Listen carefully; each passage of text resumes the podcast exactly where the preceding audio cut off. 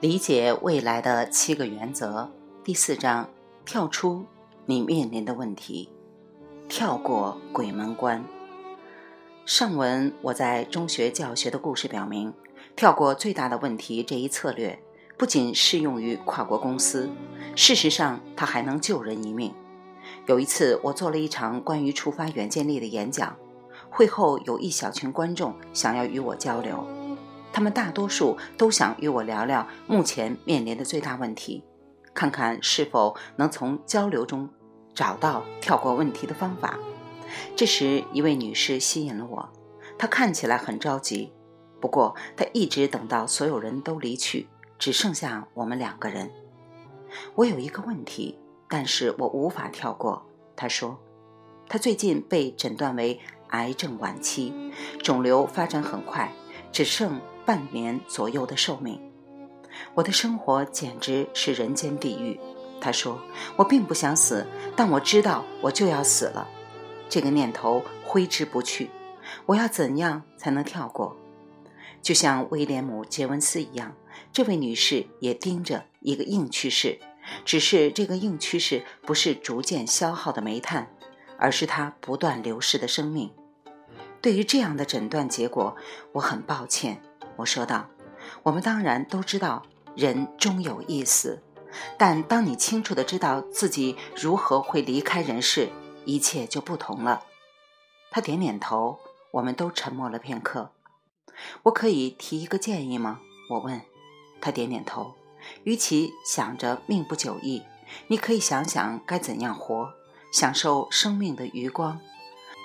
他的脸上忽然云开雨霁，我看得出来。他听懂了我的意思。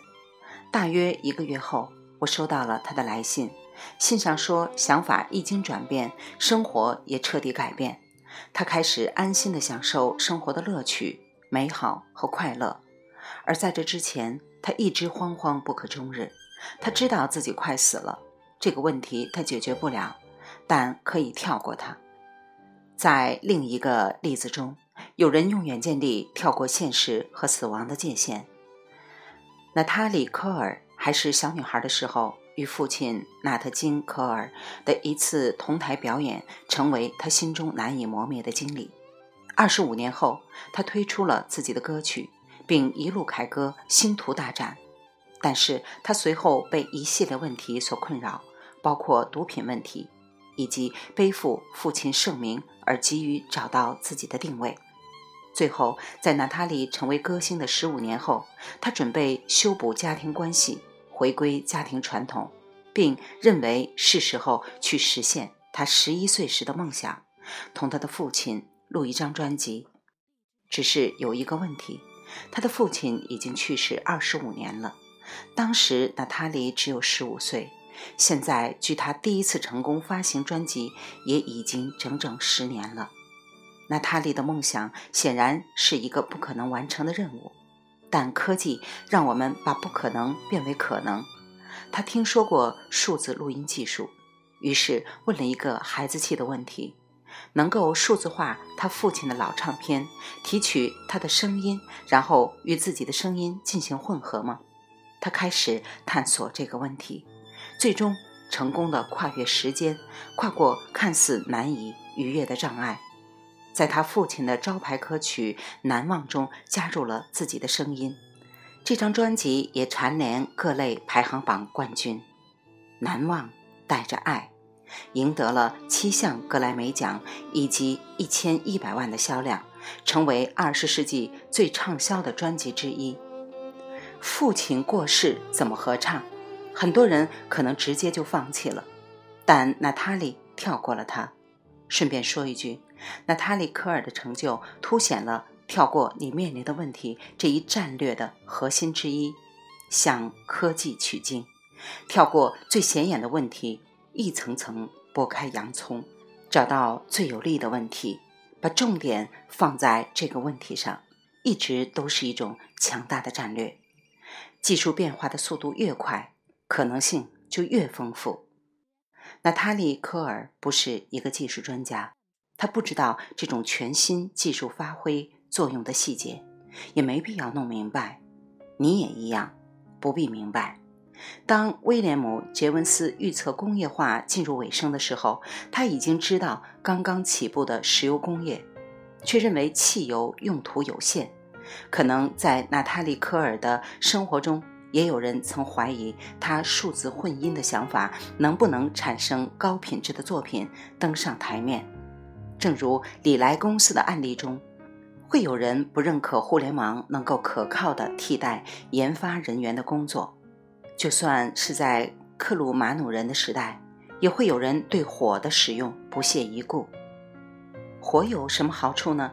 它焚毁一切，或是无法想象车轮的实用性，车轮站都站不稳。我们具备想象和创造能力的同时，也始终对科技的未来表示怀疑。在如今数字化垂直变革的世界中，科技比以往任何时候都重要，因为可能实现的必然会成为现实。不妄下判断。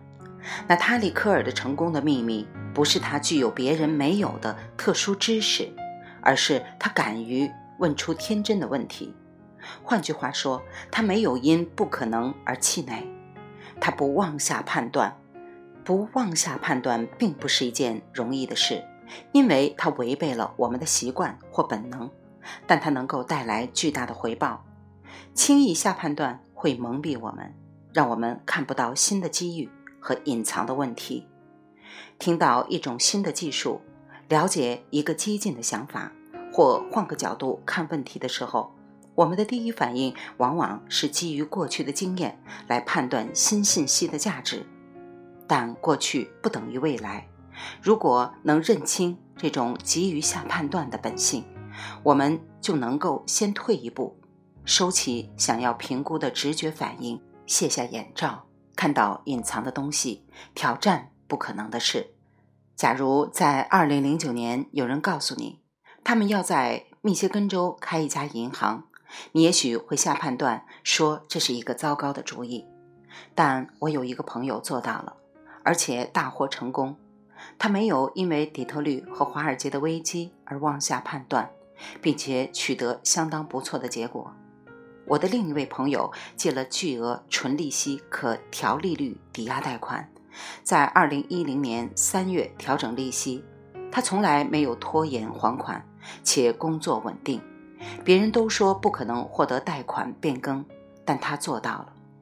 二零一零年一月，他取得了新贷款，头两年的利率为百分之三，接下来两年为百分之四，而在剩余的二十六年中为百分之五，并且头两个月不需支付还款。